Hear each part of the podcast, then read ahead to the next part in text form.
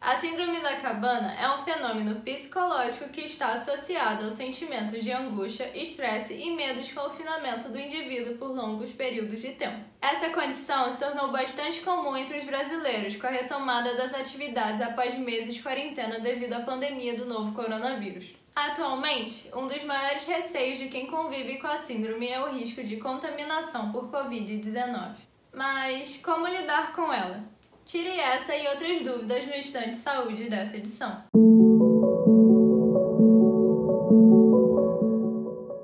A ideia de precisar sair de casa para fazer alguma coisa, retomar o contato com a sociedade, ela é acometida por um sentimento de angústia, um estado de alerta permanente, como se alguma coisa tivesse errado, como se ela estivesse numa ameaça iminente de que algo vai acontecer com ela, que ele está correndo algum risco. E isso acontece pelo simples fato de ela pensar que precisa sair.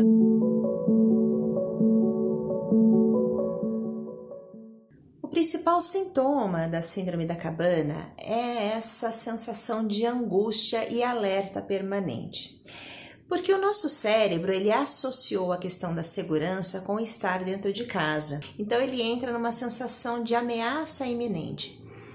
Os sentimentos de ansiedade que toda a fisiologia traz, o coração disparado, sudorese, é, hiperventilação, tensão muscular, e ela começa a ter comportamentos de evitação, escapismos. Então, não quer entrar em contato com a realidade, nega que ela tem algum tipo de sintoma, às vezes dorme demais, supercompensa essa tensão dela em coisas que tragam alívio imediato, como beber demais, comer demais. E desse quadro todo também é comum evoluir para alguns lapsos de memória, algumas disfunções cognitivas podem acontecer acompanhando o quadro da síndrome da cabana, dependendo da severidade em que ele está.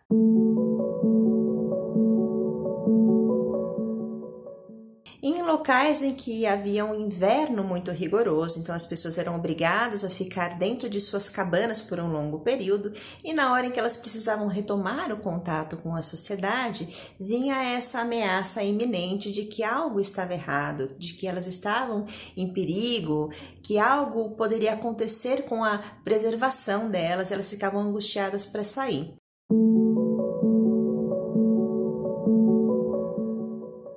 Se a pessoa percebe que os sintomas, ao invés de melhorarem com o passar dos dias, eles vão piorando, é importante pedir ajuda. Eu acho que nesse período de isolamento social, a gente ficou com os nossos sentimentos um pouco engessados.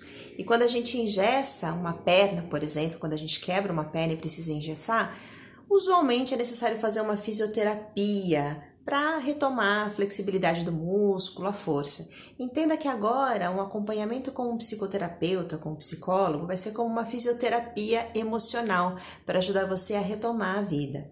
E nos casos em que são mais severos, em que o quadro já evoluiu para questões mais sérias, talvez seja importante consultar um médico psiquiatra que venha ajudar com uma medicação, uma intervenção medicamentosa para auxiliar nessa retomada.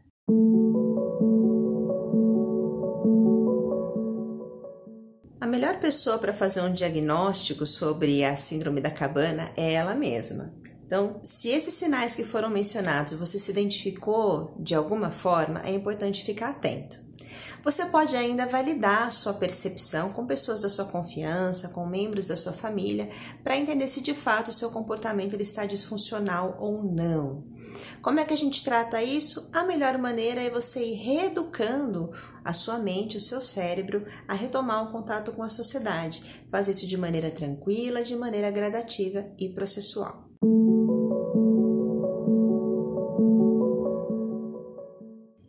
Compartilhar com vocês aqui algumas dicas que podem ajudar as pessoas que se identificaram com o quadro da Síndrome da Cabana.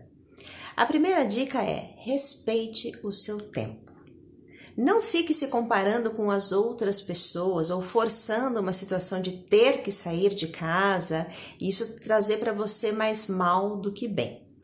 Faça as coisas com calma, respeitando o seu tempo emocional que é diferente das outras pessoas. Se você tiver que se comparar a alguém, compare-se a si mesmo em relação ao dia anterior, porque daí é uma comparação justa.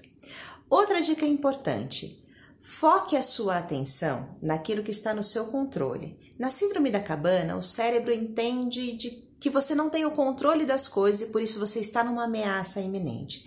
Quando você toma atitudes e ações que estão no seu controle, isso acalma a sua mente.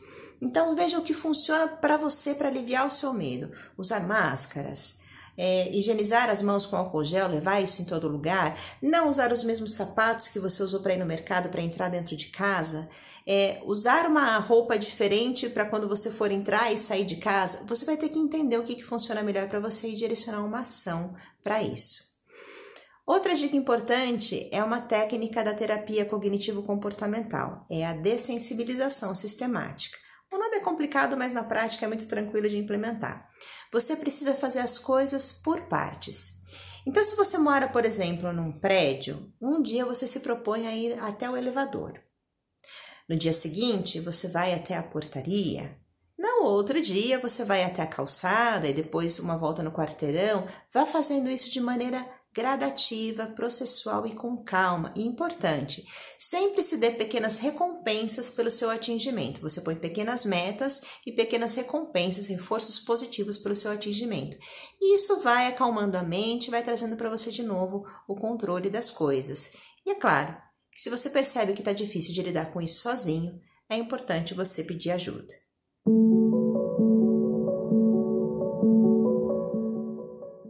Apesar do nome assustar um pouco no primeiro momento, Síndrome da Cabana, ela não é uma doença que está no nosso manual de doenças mentais, por exemplo.